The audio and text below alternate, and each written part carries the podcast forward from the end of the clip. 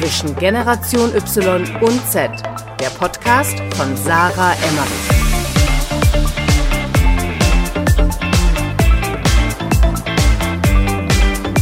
Herzlich willkommen zu einer neuen Podcast-Folge bei Zwischen Generation Y und Z. Ich bin wieder Sarah am Mikrofon und vor mir habe ich im Zoom-Call sitzen den Fabian Fröhlich. Fabian und ich kennen uns schon bestimmt drei Jahre. Und äh, Fabi ist einer ähm, in meinem Netzwerk, würde ich sagen, der sich am besten mit Immobilien äh, auskennt und mit dem ich auch immer wieder zu diesem Thema in den letzten Jahren Kontakt hatte. Ähm, wir haben uns gesehen bei verschiedenen äh, Events äh, in der Unternehmerszene oder Immobilienszene. Ich habe Fabi auch schon auf der Bühne sprechen sehen ähm, beim Immopreneur-Kongress und ich habe mir Fabi geschnappt, weil ich dachte, ich möchte das Thema Immobilien mal hier im Podcast aufgreifen. Fabi ist 28 und wird euch jetzt mal in seinen eigenen Worten erzählen, was er so macht ähm, und also was er aktuell so macht, welche Projekte er gerade angeht und wie er in das Ganze reingekommen ist, werden wir dann äh, in der Podcast-Folge mal äh, aufschlüsseln. Hi Fabi. Hi Sarah, vielen Dank für deine Einladung hier zu deinem Podcast. Ja, ich freue mich sehr, dass du dabei bist. Erzähl doch noch mal ganz kurz in deinen eigenen Worten, wie stellst du dich anderen Leuten vor? Was machst du? Also mittlerweile bin ich Immobilieninvestor. Wir investieren in Wohnimmobilien, einzelne Wohnungen, auch kleinere Mehrfamilienhäuser, kaufen die, werten sie auf, vermieten sie langfristig. Teilweise auch äh, handeln wir die weiter.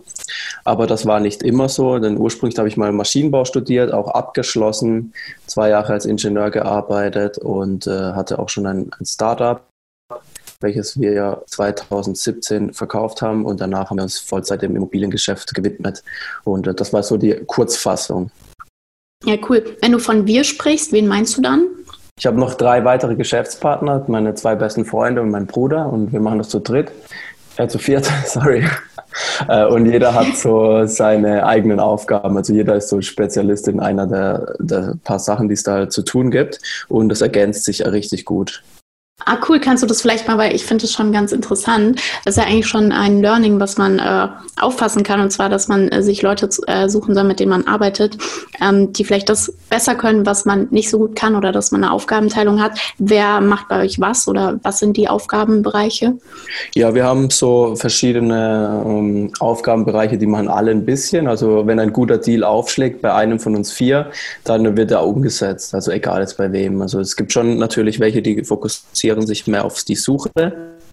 Allerdings kann man das steuern, wo der Deal dann letztendlich ankommt und äh, jeder hat einen wachen Geschäftssinn für so etwas. Und äh, ja, der eine, der ist Programmierer, der kann alles eigentlich digital umsetzen, wie wir es brauchen. Der andere, der, der äh, ist so Baustellenexperte und weiß ganz genau, okay, was, was man da so machen muss und äh, wie hoch auch die Sanierungskosten sein werden vorm Kauf, kann man das dann relativ gut einschätzen und auch selbst umsetzen.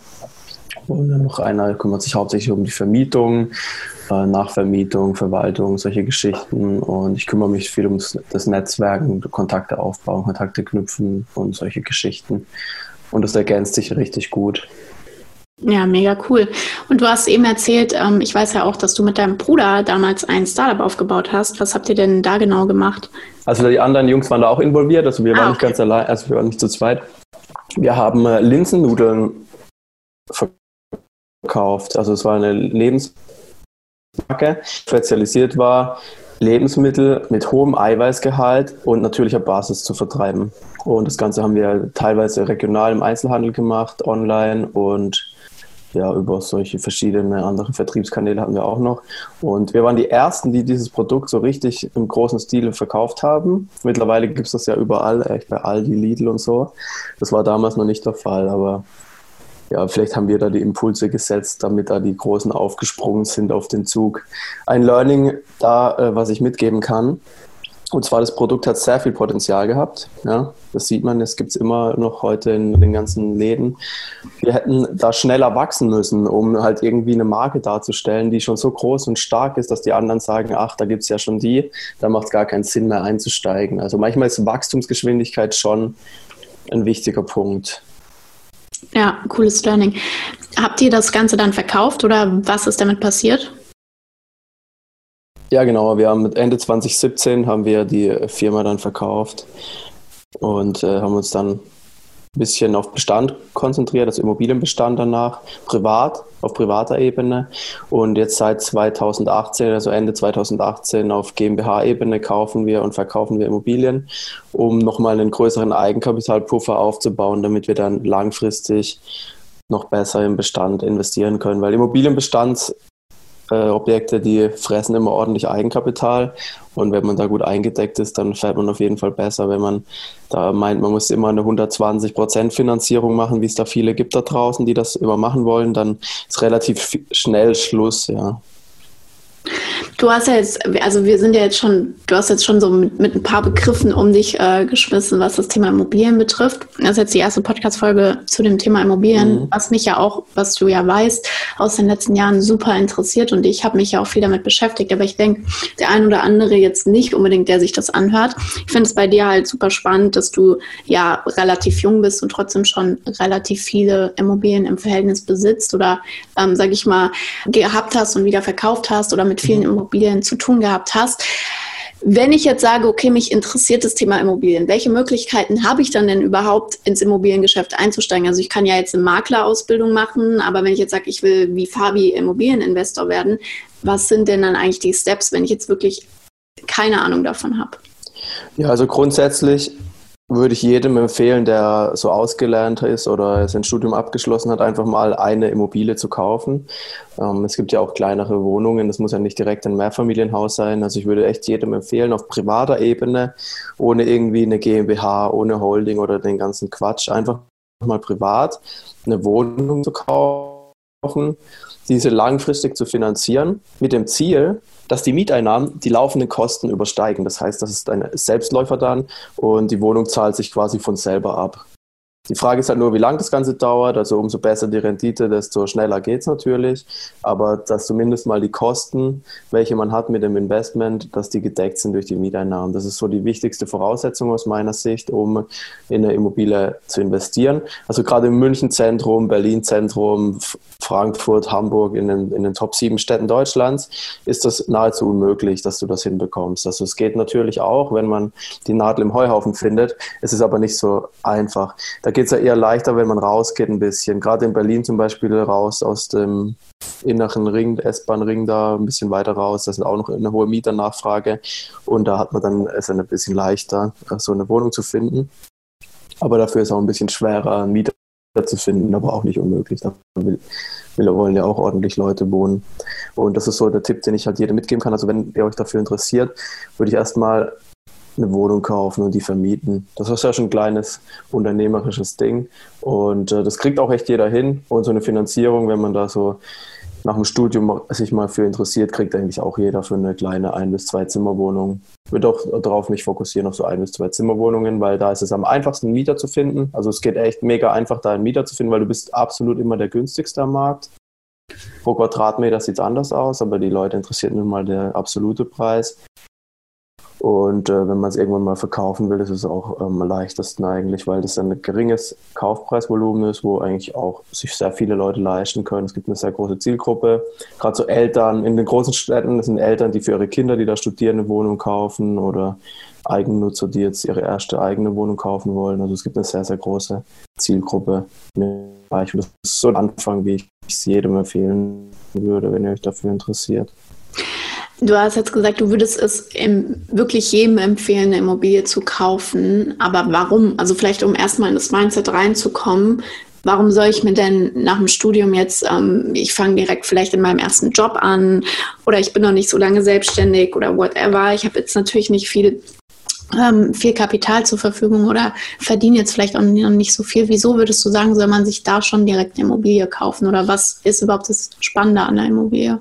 Also gerade es gibt verschiedene Ansätze. Der Ansatz, den ich jetzt gerade gesagt habe, privat kaufen, langfristig vermieten, das schafft einfach Vermögen langfristig. Und wenn du jung bist und früh anfängst, dann ist halt früher abbezahlt. Ja. Das ist der Grund. Mega, ja, gut zusammengefasst. Du wolltest gerade noch was sagen? Ja, und wenn du halt länger wartest und mit 40 oder so die erste kaufst, dann äh, dauert es halt einfach länger. Und vor allem, wenn man frisch fertig ist mit dem Studium und äh, dann bekommt man noch eine Finanzierung dafür, weil wenn man jung ist dann und gut verdient und schön haushaltet mit seinem Geld, dann ja, geht das eigentlich ganz gut bei der Bank. Ja, cool. Du hast jetzt äh, gerade schon angesprochen, Thema Bank. Welche Voraussetzungen brauche ich denn, wenn ich eine Immobilie kaufe? Also ich gehe mal davon aus, dass die meisten, die unter 30 sind, jetzt weniger als 20, 30.000 Eigenkapital auf der Bank liegen haben, ist, denke ich mal, die Realität. Kommt natürlich darauf an, in welcher Zielgruppe man sich bewegt.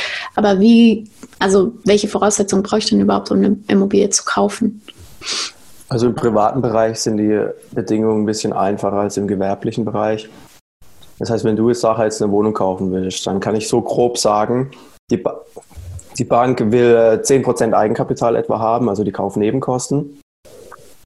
Den Kaufpreis finanziert die Bank. Also das ist so grundsätzlich immer das, was die anbieten. Im zweiten Schritt prüfen die dann die Immobilie und wenn die natürlich richtig Schrott ist, dann klappt auch das nicht. Also wenn du eine Wohnung für 100.000 Euro findest, dann brauchst du so um die 10.000 etwa Eigenkapital, würde ich jetzt mal schätzen, damit du die kaufen kannst. Und äh, ja, also wenn also die Wohnung richtig, richtig unterbewertet ist, also wenn die vielleicht 150 wert ist, kann es sogar sein, dass dein Verhandlungsgeschick die Bank dazu bewegt, ohne Eigenkapital das Ganze zu machen. Kommt natürlich auch immer darauf an, wie gut der Deal ist. Ja, wenn er einfach besser ist, als die Bank denkt, dann kann man das auch durchargumentieren, kriegt vielleicht auch ein bisschen bessere Konditionen dann. Und andersrum, äh, wenn du halt jetzt noch nicht so lange selbstständig bist, und kein regelmäßiges Einkommen hast, dann sieht das die Bank natürlich auch als ein gewisses Risiko an. Dann ist auch dein Verhandlungsspielraum gefragt. Die Bank kann das schon äh, durchdrücken, wenn die will. Also muss halt gut argumentieren einfach. Das geht schon. Also grundsätzlich nein. Ähm, heißt es nicht, wenn man selbstständig ist. Es geht schon, aber es ist natürlich nicht so einfach, wie wenn man jetzt irgendwo angestellt ist und einen Vollzeitjob hat. Ja, äh, wo suchst du denn nach den Immobilien? Du hast jetzt schon mehrmals gesagt, äh, ein guter Deal was ist denn ein guter Deal? Also vielleicht erstmal, was ist denn eine gute Immobilie? Woran erkenne ich die und wo finde ich die? Also ich bleibe jetzt mal auf der Ebene, jemand ist fertig mit dem Studium ja. oder mit der Ausbildung, möchte sich eine Immobilie kaufen. Übrigens, das geht auch schon im Studium und während der Ausbildung, wenn man da äh, irgendwie schon Interesse hat und die Eltern haben ein bisschen Erspartes rumliegen, dann kann man auch die natürlich fragen, ob die ein bisschen einem Laien, sage ich jetzt mal, um das quasi das Eigenkapital für die Bank zu bekommen. Also auch das kann funktionieren.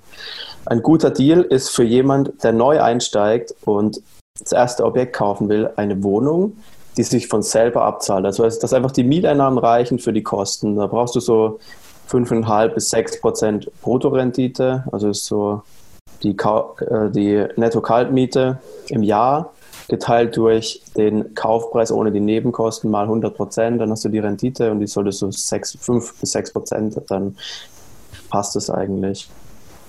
Dann bin ich quasi äh, profitabel. Ja, also ja, du bist halt profitabel, während der Kredit läuft. Es gibt natürlich auch Risiken. Wenn du halt jetzt zehn Jahre den Kredit sicherst, also bei der Bank kannst du dir sichern, wie lange die Zinsen gleich bleiben. Umso lang die, länger die gleich bleiben sollen, desto höher der Zinssatz, weil die Bank natürlich dann auch ein Risiko hat, weil niemand weiß, wie in 20 Jahren die Zinsen aussehen. Und äh, wenn du jetzt sagst zum Beispiel, okay, ich mache zehn Jahre, dann sagt die Bank zu dir 1,5 Prozent. Und wenn in der Zwischenzeit, in den nächsten zehn Jahren, die Immobilienpreise fallen und dein Kredit dann am Ende des Tages höher ist als äh, der Wert der Immobilie, dann ist natürlich nicht so gut. Das ist auch noch ein Punkt, den man auf jeden Fall auf dem Schirm haben sollte. Denn das kann auch der Fall sein, wenn man zu teuer eingekauft hat. Also es gibt durchaus irgendwelche Vertriebsfirmen und Neubauprojekte, wo halt so teuer verkauft werden, wo ich mir zum Beispiel nicht sicher bin, ob in zehn Jahren du das noch bekommst, was du heute bezahlt hast. Also es kann schon sein, dass da irgendwie überteuerte Objekte auch am Markt rumschwirren. Deswegen muss man aufpassen, dass man nicht zu teuer einkauft, weil der Gewinn ist immer im Einkauf und wenn man da zu viel bezahlt hat, kann es schon sein, dass man auch drauflegt. Obwohl halt irgendwie in der Zwischenzeit irgendwie ein positiver Cashflow da war. So positiver Cashflow heißt, dass irgendwie äh, mehr reinkommt, als rausgeht. Deswegen muss man da schon auch aufpassen, dass man nicht zu teuer einkauft, ganz wichtig. Ähm, ihr fokussiert euch ja genau deswegen eigentlich auf Immobilien, die ihr selbst dann renoviert, richtig? Genau, ja. Also wir schauen, dass wir immer sanierungsbedürftige, renovierungsbedürftige Objekte einkaufen und optimieren die dann. Teilweise sind die auch schon vermietet, die Wohnungen, und äh, irgendwie richtig schlecht vermietet, weil da ist auch eine geringe Nachfrage da. Und äh, dann muss man natürlich das notwendige Kleingeld haben, um das auszusitzen wenn irgendwann mal ein Mieter auszieht, dann hat man ein Objekt aus dem Bestand, was man dementsprechend optimieren kann. Ja, mega spannend, äh, diese Einführung jetzt ins Thema Immobilien. ich würde jetzt gleich gerne nochmal auf das Thema so Corona, welche Auswirkungen hatte das und persönlich, wie bist du in das Ganze reingekommen, eingehen. Aber wenn man jetzt mehr wissen will darüber, wie man mit Immobilieninvestments anfängt, wo kann man dich, also du hast ja, du hast ja selbst einen Podcast, du hast eine Website, du hast einen Blog. Ähm, wo fängt man am besten an oder wo kann man da am besten einsteigen, äh, vielleicht auch mit dir? Ja, am besten, am besten einfach mal ein paar YouTube-Videos angucken. Da mache ich viele Interviews mit erfolgreichen Immobilienunternehmern und äh, habe auch ein paar einzelne Videos, wo ich Sachen erkläre, Projekte von uns zeige. Also da sieht man auf jeden Fall tolle Einblicke, was da so geht am Markt. Und äh, ich denke, das wäre auf jeden Fall der beste Einstieg, einfach mal ein paar Videos anschauen. Und auf meinem Blog, da gibt es auch eine Excel-Kalkulationsliste, die man sich runterladen kann. Also wenn man einen Deal findet, kann man den einfach da rein tippen und dann sieht man am Ende, okay, positiver Cashflow, negativer Cashflow, ob es halt ein Selbstläufer ist oder nicht. So, dann kann man finden, wenn man dann noch nicht viel Erfahrung hat, wie man das berechnet. Und äh, dann steht am Ende dran, Go oder No Go. Mega spannend. Ähm, das werde ich natürlich alles in die Show Notes packen. Das heißt, Sie können dann einfach mal bei Fabis Website vorbeigucken oder YouTube-Channel. Du bist ja aber auch, ich weiß gar nicht mehr, wie wir uns kennengelernt haben. Ich glaube beim Tobias Beck Event oder so. Ähm, du bist ja auch Influencer. Also du hast ja auch eine Reichweite selbst. Wie kam das bei dir, dieses Ganze? Du hast dein Studium gemacht. Äh, du hast jetzt einen Instagram-Account mit über 100.000 Followern. Gleichzeitig bist du in der Immobilienszene. Also du stehst auf der Bühne vor 500 bis 1000 Menschen, äh, du hast eigene Immobilien. Wie kam so dieser Weg zustande oder wie, wie passt das alles zusammen? Ich meine, wenn man jetzt zum Beispiel deinen Instagram-Account sieht, dann ähm, ist es halt ein typischer Lifestyle-Account, würde ich jetzt mal sagen. Also wenn ihr Fabis Instagram-Account nicht äh, kennt, dann guckt mal vorbei. Ich habe den auf jeden Fall auch hier verlinkt. Ähm, aber wie ist das so alles zustande gekommen oder wie passt das zusammen vielleicht auch? Oder wie kombinierst du das auch miteinander, ja. dass du zum Beispiel auf Instagram eine hohe Reichweite hast, du hast deinen Podcast, du hast Immobilien. Ja. Ja, also gerade das äh, Unternehmerthema hat mich so eingeführt in das ganze Zeug und äh, da habe ich dann gesehen, die ganzen Unternehmer haben eigentlich alle Immobilien und dann sind wir da auf den Immobilienzug aufgesprungen. Das Instagram war damals, als ich angefangen habe, schon ein ziemlich großer ähm, also großer Hype, aber es ging noch gar nicht so richtig ab. Also im Ausland, USA ging es schon was, in Deutschland relativ wenig. Da habe ich dann einfach auch geschaut, was läuft bei den Amis gut, habe es einfach auch gemacht hier in Deutschland. Hat gut funktioniert und äh, dementsprechend habe ich dann noch weitergemacht Mittlerweile mache ich da immer mal wieder Immobilien auch, thementechnisch. Und da kommen auch ab und zu mal Angebote rein. Also es ist schon interessant, was da auch passiert in dieser Social-Media-Welt. Das ist jetzt noch ein bisschen auf, auf Lifestyle ziemlich gebrandet, aber ich bin da dran, das ein bisschen auf Immobilien umzuschwenken. Was aber nicht ganz so einfach ist, weil natürlich viele Leute sich gar nicht so dafür interessieren, muss ich jetzt halt einfach mal sagen. Also wir sind halt einfach da irgendwie schon ein, zwei, drei Jahre dabei und wenn ich da viel Urlaubsbilder gepostet habe und solche Geschichten, interessieren sich halt eher dafür als für Immobilien. Mhm. Aber trotzdem ist es ein richtig guter Hebel und auch Schlüssel, um Kontakte zu eröffnen. Also es gibt wenige, also es gibt schon viele, die haben deutlich mehr Follower als ich, ja. Aber ähm, es gibt wenige, die da auch noch in Immobilien investieren. Dementsprechend habe ich dann auch schon gute Möglichkeiten, gerade über Instagram Kontakte zu eröffnen. Und das ist so der größte Hebel, würde ich jetzt mal sagen, durch Social Media, den ich habe. Dass ich so wie so einen Schlüssel habe, wo ich eigentlich in fast jede Tür reinkomme und mit den Leuten dann noch sprechen kann. Dann funktioniert sehr, sehr gut. Und so kombinieren wir das dann. dann. Also Instagram nutze ich zum Netzwerken großteils. Langfristig will ich es mehr noch zur Angebotsakquise nutzen. Und äh, ja, das funktioniert echt super. YouTube habe ich jetzt rein auf Immobilien gebrandet, also gibt es nichts anderes. Und da merke ich auch, okay, die Videos kommen gut an, die Leute schauen die sich an, aber es wächst halt einfach deutlich langsamer wie jetzt irgendwie so ein Comedy-Account oder sonst was, weil es halt einfach viel, viel weniger Leute gibt, die sich dafür interessieren. Aber dementsprechend sind auch die Leute hochwertigere Zuschauer als jetzt irgendwelche Kids, die sich irgendwie so witzige Sachen angucken. Ja. Das ist halt schon auch nochmal ein Punkt, den man nicht vernachlässigen darf. Ja, klar, die Qualität der Zielgruppe. Und das Ziel ist ja auch entscheidend. Also du hast ja eben gesagt, du willst vor allem Angebote akquirieren. Genau. Ähm, du hast auch, glaube ich, auf der Bühne damals hattest du ja ähm, beim Immopreneur-Kongress hattest du ja auch einen Fernseher verlost. Vielleicht kannst du da nochmal erzählen, was die Challenge oder die Idee dahinter war. Ja, genau, genau. Da wollten wir so eine, einen viralen Post äh, züchten, quasi auf Instagram. Und bei Instagram ist ja so, da gibt es irgendwie so eine Schwelle, die überschritten werden muss in einer gewissen Zeit. Also die haben eine Referenz, okay, die Sache kriegt jetzt in einer halben Stunde 1000 Likes jedes Mal. Und wenn es mal nach einer halben Stunde 2000 sind, dann geht es halt richtig ab, das Bild so. Und äh, das war so die Intention hinter dem Fernsehverlosen, dass wir quasi ein Bild richtig, also künstlich überdurchschnittliche Interaktion am Anfang machen um äh, dass das viral geht, dass wir das mal demonstrieren können. Das Problem war nur bei dieser Sache, dass im Raum irgendwie nur 30 Prozent der Zuschauer Instagram hatten. Ja. ja, wir waren eine relativ alte Zielgruppe bei dem Event. Ja, also dann hatten, hat halt, äh, haben wenige mitgemacht einfach. Einer hat einen Fernseher mit nach Hause genommen. Ich hoffe, der gefällt ihm und da steht auch irgendwo in der Mietswohnung, weil das war ja seine Challenge eigentlich, genau. den aufzustellen. Und äh, quasi eine möblierte Wohnung zu vermieten. Aber ja, das hat nicht so ganz funktioniert, das Experiment. Aber hätte klappen können. ja, das, ich war, mein, hatte auch gerade das eher im Kopf mit dem Thema, dass er sollte das ja, also du hattest ja, glaube ich, einen Vortrag gehalten auch oder bist äh, in dem Vortrag darauf eingegangen mit dem möblierten Wohnen, mhm. ähm, dass man da ja auch, vielleicht kannst du da nochmal die Vorteile nennen. Ich finde das super spannend, ähm, wenn man möbliert äh, vermietet, dass man ja dann andere ja auch andere, also zum Beispiel keine Mietpreisbindung hat, oder? Ja, muss man aufpassen. Da gibt es gerade aktuell viele Regulierungen in Deutschland, sodass man sich auch da nicht mehr richtig drauf verlassen kann. Das war mal so, aber es wird immer mehr geregelt. In Berlin gibt es ja auch schon Mietendeckel und solche Sachen und das wird jetzt deutschlandweit kommen vielleicht. Also ich keine Ahnung, wie genau das sich entwickelt. Also man muss auf jeden Fall, wenn man kalkuliert, mit der ortsüblichen Vergleichsmiete kalkulieren und nicht mit mehr. Das ist ganz wichtig. Und äh, die Vorteile vom möblierten Wohnen, die wir jetzt halt hier haben, also wir haben, wir mieten dann warm, machen komplett alles für die Leute, aber auch langfristig, ein, zwei Jahre meistens sind das dann Verträge. Das sind Mieter, die kommen aus dem Ausland, arbeiten hier, sind beruflich in Deutschland und ziehen dann irgendwann wieder aus, haben, gehen wieder zurück nach Hause. Und da gibt es noch einen anderen Weg, also gerade über Airbnb das darf man nicht verwechseln mit möbliertem Wohnen, denn das ist auch eine gewerbliche Tätigkeit. Also Airbnb ist eine gewerbliche Tätigkeit, da muss man dann auch ein Gewerbe anmelden und so. Gerade in Berlin gibt es da auch ziemlich strenge Regeln. Ja.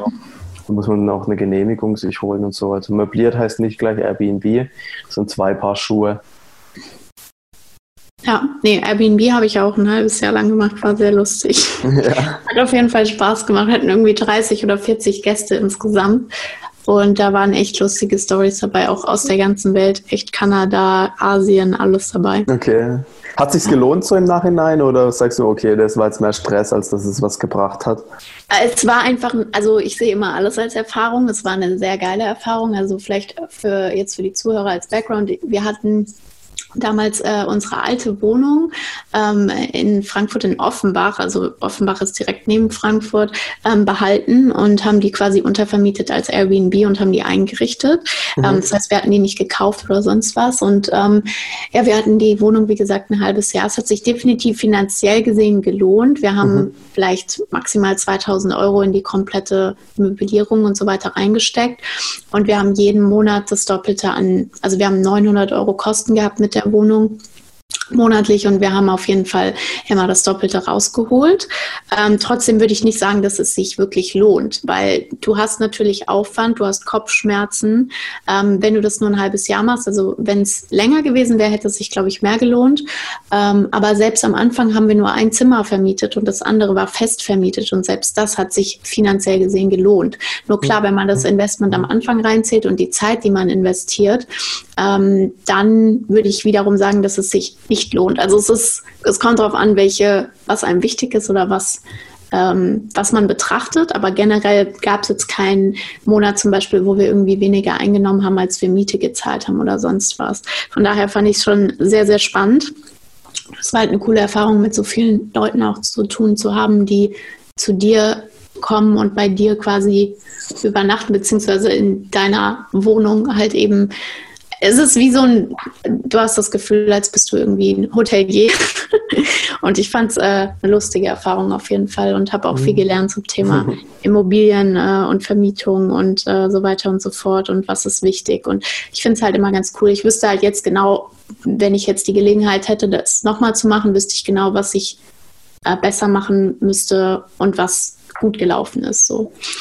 Ja. Kannst du in Berlin jetzt ein Boardinghouse eröffnen. Ja, ich, ich, ich würde auch voll gern, ich habe mir immer gesagt, ich will in die Gastronomie und äh, Hotelbranche und so reingehen, weil es halt einfach, ähm, ja, es ist einfach eine schwierige Branche, mhm. aber ich glaube, mir würde es sehr viel Spaß machen. Guter Einstiegszeitpunkt nach Corona. Ja, ja, ich, ich weiß nicht. Also ich glaube, viele werden jetzt, äh, sind jetzt pleite gegangen und du findest wieder gute äh, Immobilien auch oder gute Locations auch für Gastronomie und so weiter. Ja, ich denke auch, dass da was geht. Welche Auswirkungen hatte das bei dir? Ich erinnere mich, wir haben mal vor einem Monat, als ich nach Berlin gefahren bin, telefoniert. Da hast du zu mir gesagt, dein Tagesablauf hat sich nicht großartig verändert. Aber welche Auswirkungen hatte das ganze Corona-Thema jetzt auf dich persönlich? Und was denkst du, welche Auswirkungen hat das auf die Immobilienbranche oder auf die Immobilienpreise? Also es ist immer noch so, dass sich nichts verändert eigentlich groß, nur dass wir quasi Masken aufsetzen müssen in den Läden. Das war's eigentlich, sonst fällt mir eigentlich nichts groß auf. Der Immobilienmarkt ist sehr stark segmentiert. Es gibt halt verschiedene Märkte im Markt, da gibt es Gewerbe und das Gewerbe ist nochmal aufgeteilt in Büro, Einzelhandel, Logistik und alles Mögliche. Dann äh, Wohnimmobilien gibt es, dann gibt es Neubau, dann da gibt es so viele Sachen.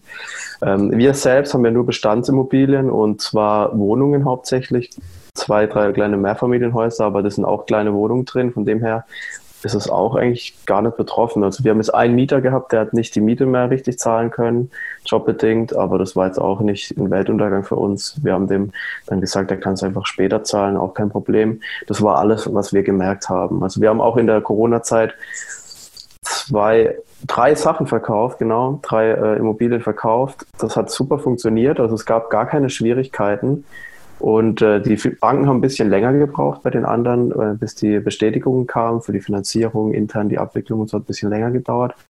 Wir selbst wollten auch mal was kaufen, hat dann aber leider nicht geklappt. Und wir haben aber auch relativ schnell alles bekommen von der Bank. Also die Banken haben intern ein bisschen umstrukturiert, sodass äh, das ein bisschen länger dauern kann, wenn man Neukunde ist, bis man da eine Finanzierungszusage bekommt.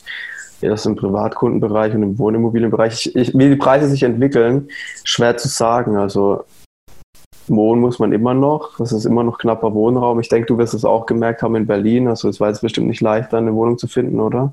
Nee. Und äh, dementsprechend, warum sollen die Preise da runtergehen? Das ist halt die Frage. Im Gewerbe, klar, da wird auf jeden Fall was passieren. Aber bei den Wohnimmobilien ist halt schwer zu sagen. Ich habe jetzt auch keine Glaskugel, aber wir gehen jetzt mal nicht davon aus, dass es einen kompletten Marktzusammenbruch geben wird, was das angeht. Neubau ist ein bisschen schwieriger geworden, habe ich gehört von ein paar anderen, weil die Leute wollen halt was kaufen grundsätzlich, weil die vielleicht auch teilweise Angst haben vor dem Euro, dass da irgendwas passiert. Dementsprechend wollen die, wenn man eine Neubauwohnung kauft, die ist halt erst in zwei Jahren fertig, anstatt jetzt. Dementsprechend haben es die ein bisschen schwerer als Bestandsimmobilien, von dem her passt es eigentlich noch. Ja, mega, mega spannendes Thema. Wie sieht denn generell bei dir ein Tag aus? Das sieht ganz unterschiedlich aus. Ich kann jetzt mal ein Beispiel machen, wie es gestern war. Also ich hatte äh, zwei Besichtigungen mit einem mit jemandem, der was kaufen wollte von uns und dann hat er mir noch ein paar Sachen, Fragen gestellt. Dann haben wir noch andere Sachen angeschaut, die halt so aus dem Gespräch heraus entstanden sind. Sind wir zwei, drei Stunden zusammen rumgefahren in der Stadt. Dann äh, hatte ich eine Besichtigung von einer Wohnung, die war weiters weg, also im Schwarzwald war ich da war eine ärgerliche Angelegenheit, denn wir haben uns am Telefon auf den Preis geeinigt, weil ich meine, Schwarzwald, das ist jetzt nicht gerade um die Ecke. Bin ich hingefahren und äh, dann bin ich reingekommen. Dann hat sie gesagt: Ach, Herr Fröhlich, ich sag's Ihnen gleich. Eben war noch ein Makler da und ich will jetzt das Doppelte haben für die Wohnung. Das Doppelte? Und dann habe ich mir auch gedacht, ey. Ja, dann habe ich mir auch gedacht, echt super, was soll das echt, ey. Jetzt bin ich extra dahin gefahren, eineinhalb Stunden, dass die mir das sagt. Aber wie kommt man denn auf das Doppelte so schnell? Keine Ahnung. Ich weiß es nicht. Also ich weiß noch nicht, ob der Makler jetzt den Preis realisiert. Die gibt ihm jetzt halt einen Auftrag, dann probiert das zu verkaufen. Wenn das ja, nicht okay. schafft, reduziert er den Preis. Keine Ahnung, was dann passiert. Dann hat die gesagt, ja, ich melde mich in vier Monaten, wenn der rum ist, der Vertrag war, es nicht geklappt hat. Und dann habe ich gesagt, nee, danke. Muss sich nicht mehr melden bei mir. ja, krass. Ja, cool. Nee, äh, ist auf jeden Fall ähm, interessant. Du bist ja jetzt äh, 28, so was ist so dein, also vielleicht auch nochmal zu dem Podcast-Thema, wir sind ja hier bei zwischen Generation Y und Z. Mhm. Hast du so eine Identifikation irgendwie, du bist ja eigentlich Millennial, so typisch. Ähm, hast du eine Identifikation mit deiner Generation und wie siehst du so die Generation, die gerade kommt, also so die Generation TikTok, Gen Z? Hast du so, also hast du so eine Meinung dazu? Beschäftigst du dich gar nicht damit? Ich beschäftige mich überschaubar damit. Was heißt überschaubar? Ja, natürlich kriege ich es halt mit, aber ich lese da jetzt mich nicht ein oder analysiere die Leute, was die so machen. Was ich halt sehe, viele, die in meinem Alter sind, die interessieren sich halt null für Investments und ihre persönlichen Finanzen. Die haben halt einen sehr hohen Konsum-Lifestyle. Ja. Die Jungen, ähm, ja, die hängen halt hart am Handy dran. hängst du nicht, du hängst nicht hart am Handy dran. Oder bist du, also ich meine, du hast ja selbst einen Instagram-Account, wie viel Zeit steckst du da rein?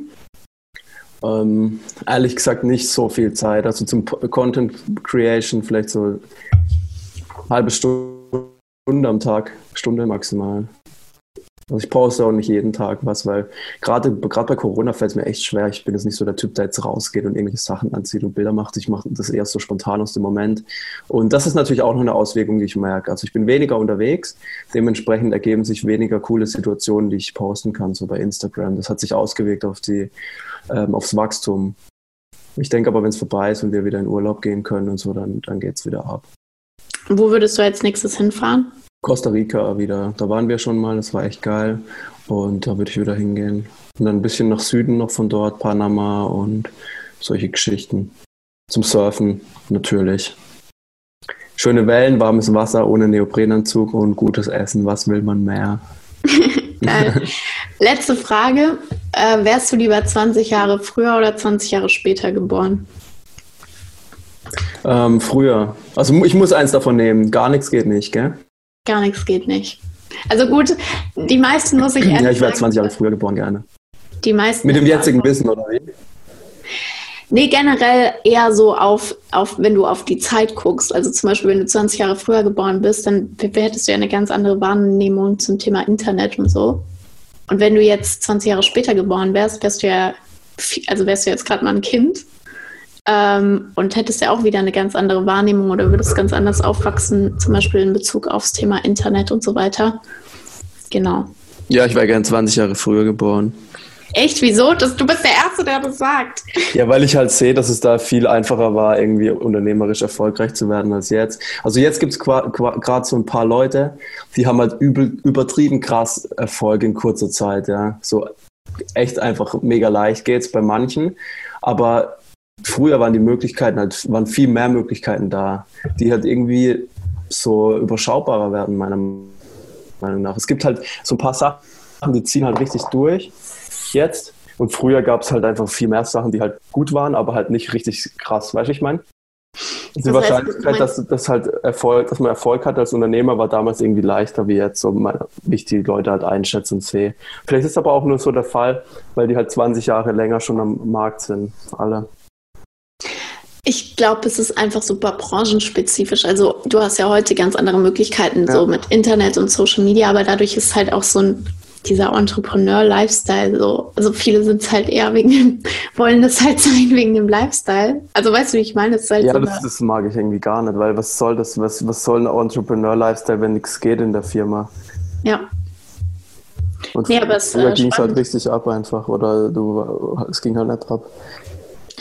Ich finde es gerade mega lustig, weil einfach die meisten sehen es komplett andersrum. Also die sagen, wir haben heute so viele Möglichkeiten und Internet und du kannst alles machen und es ist heute so einfach, erfolgreich zu werden oder was Unternehmerisches zu schaffen. Aber ich sehe es eigentlich auch bei vielen Sachen so wie du, weil jetzt gibt es einfach schon so viel. Also viele Sachen kannst du gar nicht mehr optimieren oder kannst du gar nicht mehr Innovationen reinbringen, habe ich das Gefühl. Es wird auch immer mehr reguliert und Eingriffe, staatliche Eingriffe, DSGVO, dann im Online-Bereich, im Offline-Bereich, äh, hier ein Mietendeckel, dann kommen jetzt überall 30 auf den Straßen. In Berlin ist jetzt auch 40, habe ich gehört, ein Freund ist gestern hingefahren. 40, sagt er mir überall, oder 30. Du weißt es besser wie ich. Ich war jetzt schon länger nicht mehr da. Es ist überall fast, darfst du nur noch 30 fahren, ja. ja aber das denke ich mir, was soll, was soll der Quatsch, echt, ey. Überall wird eingegriffen, alles. Das nervt mich einfach. Und früher war es halt einfach so, wie es war und fertig.